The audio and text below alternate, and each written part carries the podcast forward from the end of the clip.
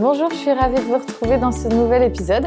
Aujourd'hui, je vous parle d'une chose très importante que j'ai découverte lors de mes aventures dans le monde du zéro déchet. Je vais vous parler du minimalisme. Allez, c'est parti, je vous embarque.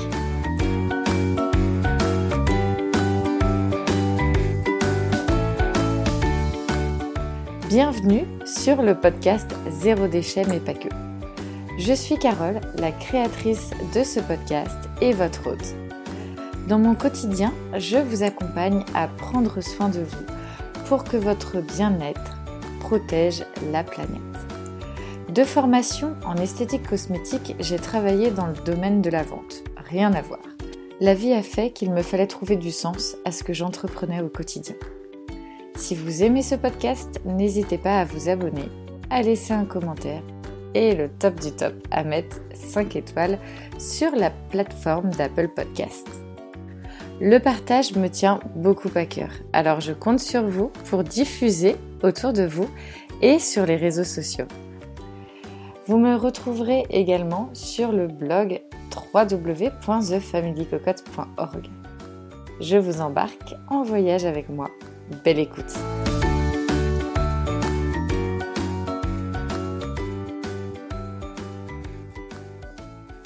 Bonjour tout le monde, je suis ravie de faire euh, ce partage avec vous sur le sujet du minimalisme parce que quel chemin parcouru depuis euh, ma vingtaine d'années. Clairement, euh, c'est un truc de dingue. pour vous dire, hein, bah, je partais de très très très très loin. C'est-à-dire que je j'étais quelqu'un qui avait énormément de produits, de cosmétiques, un encombrement donc assez général dans la salle de bain, dans le dressing, les chaussures, ne m'en parlez pas. La déco, euh, j'y allais à fond, euh, quitte à changer de style un petit peu tous les six mois. Euh, sans vous parler de l'encombrement aussi de tous ces gadgets que l'on peut avoir pour, soi-disant, mieux cuisiner, plus vite, etc. Donc, clairement, on est parti de très très loin avec Monsieur Cocotte. Mais pour commencer, je voulais quand même vous faire un petit peu la définition en fait du minimalisme. Qu'est-ce le minimalisme Alors la définition claire et précise du minimalisme, c'est une recherche de solutions requérant le minimum d'efforts et de bouleversements. Alors certes, le minimum d'efforts, je dirais clairement, une fois que le minimalisme est ancré dans vos vies, oui, il y a un gros, gros euh, gain de, temps et d'énergie avec le minimalisme, mais il faut prendre du temps et prendre de l'énergie pour amener nos vies vers le minimalisme et notamment nos intérieurs. Cette définition est très vague, mais je trouve que ça correspond bien aussi le minimalisme avec le moins pour mieux. Également, ce qui est important pour le minimalisme, en tout cas pour moi, hein, je, trouve, c'est que c'est aussi important. Souvent, on commence par le faire pour l'intérieur, pour nos intérieurs, pour euh, nos dressings, ou euh, ensuite on s'attaque à une pièce entière. Et puis, dans le cheminement, en fait, ça nous vient à nous, à notre propre personne. Et ça, c'est un voyage extraordinaire que je vous propose euh, d'entamer, de, débuter aujourd'hui et peut-être voilà, de remettre un peu le pied à l'étrier si vous aviez commencé il y a quelque temps et que vous souhaitez continuer. Je suis aujourd'hui votre booster de minimalisme. Alors, comme je vous disais, moi j'ai envie de vous partager aussi mon histoire parce que je pars de très très loin. comme, comme dit au début du podcast. Et en partant de très très loin, il m'a fallu faire une découverte qui a été l'élément déclencheur. Alors la découverte, ça a été la lecture du livre de Bea Johnson qui prône le less is more, donc moins pour mieux.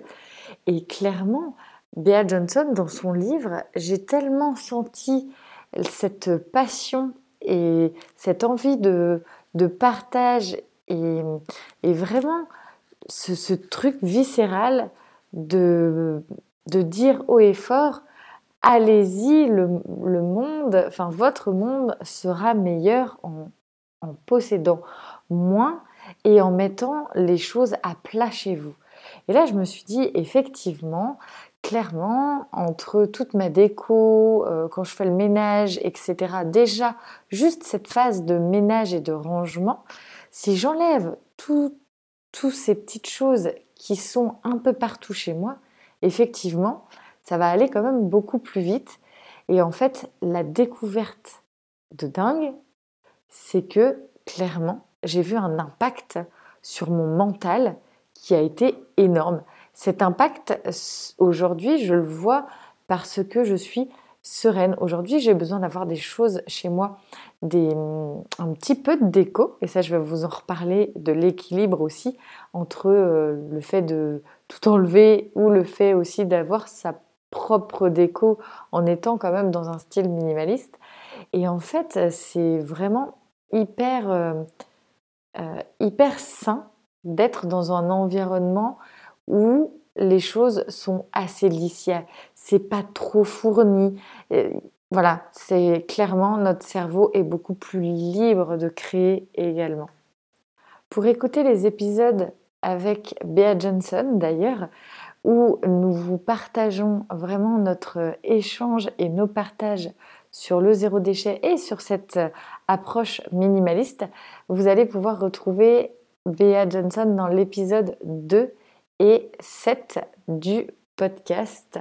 Donc euh, vraiment, je vous invite, c'est des pépites au niveau du, du, partage et ça va vous donner vraiment toute l'énergie pour passer à l'action. En parlant d'action, comment je suis passée à l'action? Clairement, c'est en restant focus pièce par pièce. Alors j'ai commencé par souvent la pièce la plus simple à désencombrer et à ordonner pour passer au minimalisme, c'est la salle de bain. Enfin, en tout cas, pour moi, ça a été la salle de bain. Ensuite, je suis passée à la chambre avec le tri du dressing. Par la suite, la cuisine et pour finir, le salon, salle à manger. Alors, je dirais que le plus complexe aujourd'hui, c'est la chambre des enfants. Donc c'est aussi leur milieu, donc je fais toujours le tri, le désencombrement avec eux à partir de 6-7 ans. Avant, un enfant a clairement envie de tout garder. Donc je fais toujours un tri, on va dire, deux, trois fois l'année, mais la base reste claire et assez minimaliste pour justement que l'on puisse respirer, que l'on puisse se sentir apaisé dans un, dans un environnement, pardon, dans un environnement sain et propice, donc comme je disais, à la création, au jeu, à la liberté en fait de mouvement. Et ça, c'est hyper euh, riche, je trouve, d'avoir un, un intérieur qui nous inspire. Et c'est aussi pour ça que le fait de le faire pièce par pièce, et eh bien si on a aussi envie de bouger certains meubles, c'est le bon moment pour le faire.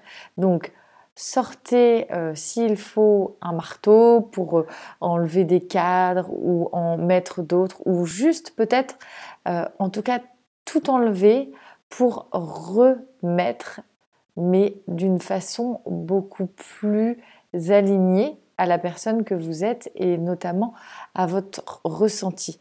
Ressentez vraiment comment vous êtes dans cette pièce. Est-ce que vous aimeriez euh, ouvrir l'espace? Est-ce que vous aimeriez plutôt euh, juste un cadre, quelque chose qui vous inspire? Vraiment, je pense que c'est aussi, euh, moi en tout cas, quand les choses maintenant sont encombrées, je me sens oppressée. C'est pour dire l'importance de son propre environnement.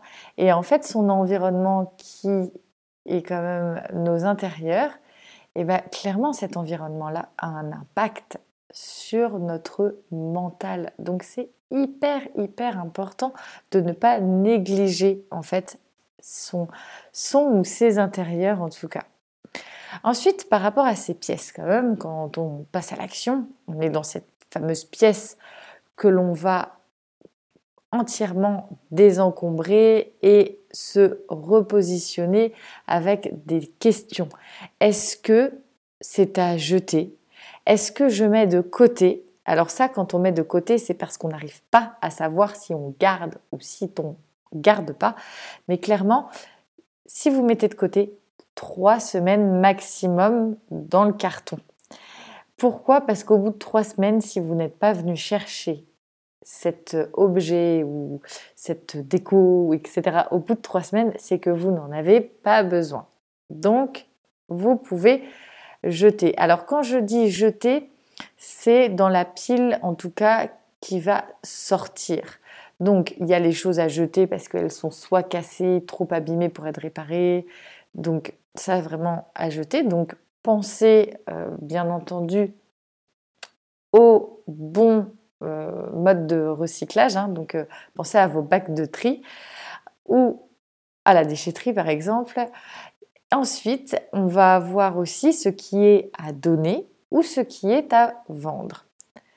Ensuite, clairement, je m'appuie aussi sur cette nouvelle valeur que je m'inculque du minimalisme, la valeur du moins pour mieux, d'une valeur aussi qui pour moi est importante, qui va être de l'espace de vie où on peut être plusieurs personnes à habiter et c'est important d'être euh, aligné, bien entendu, en tant que personne, mais que toutes les personnes de la famille participent à entretenir ce minimalisme. Alors c'est là que c'est un petit peu plus compliqué avec les enfants, puisque les enfants sont des grands consommateurs euh, de, jouets, etc. Donc des fois, ça peut être assez euh, compliqué, je dirais.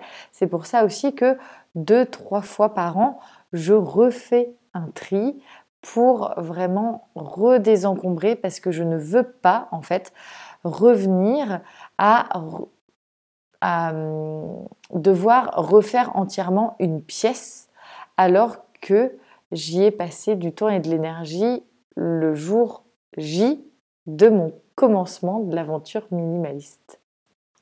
Alors, après la lecture de Bea Johnson, j'ai aussi, il y a, on va dire, peu de temps par rapport à la lecture, parce que la lecture du livre de Bea Johnson, je crois que je l'ai faite il y a 7-8 ans maintenant.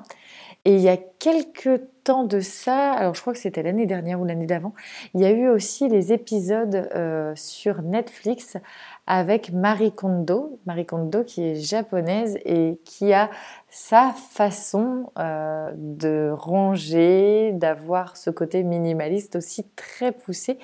Et ça, ça a fait un véritable écho aussi en moi. Et je trouve important de se motiver aussi avec des vidéos. Donc euh, ça peut être ben, des reportages euh, sur différentes chaînes, ça peut être aussi des vidéos YouTube où on voit certaines personnes euh, ranger d'une certaine façon et on se dit ah ça, ça peut être peut-être une bonne façon pour moi de faire. Voilà, je trouve qu'en vidéo des fois ça parle beaucoup mieux et on peut transposer aussi à soi et se dire bon bah ok ça je peux faire ça clairement non ça me dit pas. Et puis peut-être que ça vous dit pas aujourd'hui euh, ce mode par exemple de ce mode de rangement ou juste d'avoir très peu euh, de choses par exemple pour la cuisine et de vous dire ok c'est pas pour le moment moi ça me correspond pas et peut-être de faire euh, la salle de bain et puis ensuite le mois d'après ou euh, peut-être six mois après une autre pièce, et bien de vous dire ah bah finalement je vais peut-être m'attaquer à la cuisine et là vous verrez qu'il y a peut-être des objets que vous auriez peut-être pas enlevés euh, quelques semaines ou mois précédents et là vous êtes tout à fait euh, ok à enlever ces objets et donc, comme je vous disais, en fait, c'est vraiment une aventure, c'est un cheminement qui est important. Il y a aussi cette notion d'objet, de, valeur, mais de la valeur émotionnelle. Alors ça, c'est des choses qui sont euh, très longues, notamment pour euh, se détacher émotionnellement vis-à-vis -vis de l'objet. L'objet n'a de valeur émotionnelle que par rapport à la valeur que vous lui donnez. Donc si vous n'êtes pas prêt à se détacher de cet objet, c'est tout à fait ok, même s'il est encombrant ou que vous aimeriez peut-être vous en détacher parce que vous n'en avez pas spécialement l'utilité, mais vous êtes incapable de lui dire au revoir. Mais mettez-le de côté et puis revenez-y si un jour vous sentez euh, que c'est le bon moment pour, pour dire au revoir à cet objet. Et ce qui est important aussi, c'est d'avoir, moi j'appelle ça mon mix à moi, c'est tout simplement de trouver l'équilibre. Alors tout à l'heure, je vous parlais de la déco parce que j'ai vraiment tout enlevé à la maison pendant bah, les premier, euh, on va dire le, premier désencombrement vraiment que j'ai fait. J'ai voulu vraiment aller à fond dans le minimalisme. J'ai tout enlevé, les plantes, les cadres. Je me suis dit, je veux quelque chose d'hyper lisse, comme ce qu'on peut voir vraiment sur les photos de magazines, etc. Je me suis dit, allez, j'y vais à fond. Et en fait, je me suis rendu compte que ça me manquait. Ça me manquait d'avoir des plantes. J'ai un grand besoin de, verdure dans, dans mon intérieur, donc j'ai besoin d'avoir des plantes. Et ensuite, j'avais besoin d'avoir des, des, lumières, des sources de lumière apaisantes quand le soir venait, d'avoir aussi quelques cadres de décoration qui reflétaient euh, de, de, la joie, enfin en tout cas pour moi, voilà, d'avoir des, des petites touches de couleur. Et c'est important aussi en fait, c'est pas parce qu'on est dans le minimalisme que l'on n'a pas de décoration. Au contraire, je pense que on choisit beaucoup mieux sa décoration quand on est minimaliste parce que ce sont des pièces qui vont ressortir dans nos intérieurs et qui vont pouvoir vraiment euh, déployer toute, euh, leur, euh, toute leur beauté, par exemple comme les plantes, où vraiment elles vont être... enfin, ça va ressortir en fait d'un intérieur qui va être très épuré. Alors, c'est un thème qui m'a énormément parlé, hein, le minimalisme, et je vous partage mes différentes lectures. Donc, L'art du vide de Caroline L. Hetzel. Je vous mets tout ça, hein, bien sûr, dans la description du podcast. Ensuite, le livre L'essentiel ou rien d'autre, ou comment le minimalisme peut vous rendre heureux de Fumio Sasaki. Et ensuite, le livre de Judith Krien, Le minimaliste, le minimalisme, pardon, la quête du bonheur et de la liberté par la simplicité. Voici pour mes lectures et c'est vraiment aussi celles-ci qui m'ont permis, voilà, à chaque fois de me remotiver et d'aller toujours plus loin dans cette quête du moins mais mieux. Alors tout à l'heure, je vous parlais hein, des difficultés. Je dirais que les difficultés, c'est vraiment le côté où c'est vrai qu'on est une famille aujourd'hui de six personnes et le trafic de jouets ou le trafic d'objets divers apportés par les enfants, clairement, c'est quelque chose qu'il faut, euh, où il faut avoir en tout cas une attention assez permanente pour euh, ne pas euh, revenir à des chambres encombrées de d'objets en tout genre en tout cas. Il y a quelques jours, j'ai fait un post Instagram et Facebook sur le garage. Et oui, cette pièce que l'on a tendance à laisser de côté. Et moi, clairement, c'est une pièce où j'ai beau passer du temps à ranger, que ce soit moi ou Monsieur Cocotte, elle redevient toujours un petit peu comme une pièce de capharnaüm. Et clairement, c'est un sacré challenge aujourd'hui de se mettre à ranger et optimiser, trier et désencombrer son garage. Je vous invite à rejoindre la team Cocotte sur le groupe Facebook The Family Cocotte, le groupe. Rejoignez la team Cocotte pour ce défi. Je peux vous dire qu'il y a déjà des personnes qui sont à fond derrière ce challenge. Je pense que ça parle sûrement aussi à beaucoup de personnes d'entre nous. Nous voici à la fin de ce podcast. J'ai une grande nouvelle à vous annoncer. Je vais bientôt mettre en jeu concours une heure de coaching en one-to-one avec moi-même pour vous aider à passer à l'action, pour désencombrer, trier et entrer dans le minimalisme. Donc rejoignez la team Cocotte sur Facebook, Instagram, abonnez-vous et dans quelques jours, je vous partagerai ce très beau concours. J'ai hâte de vous y retrouver. Je vous fais plein de gros bisous et je vous dis à la semaine prochaine. Ciao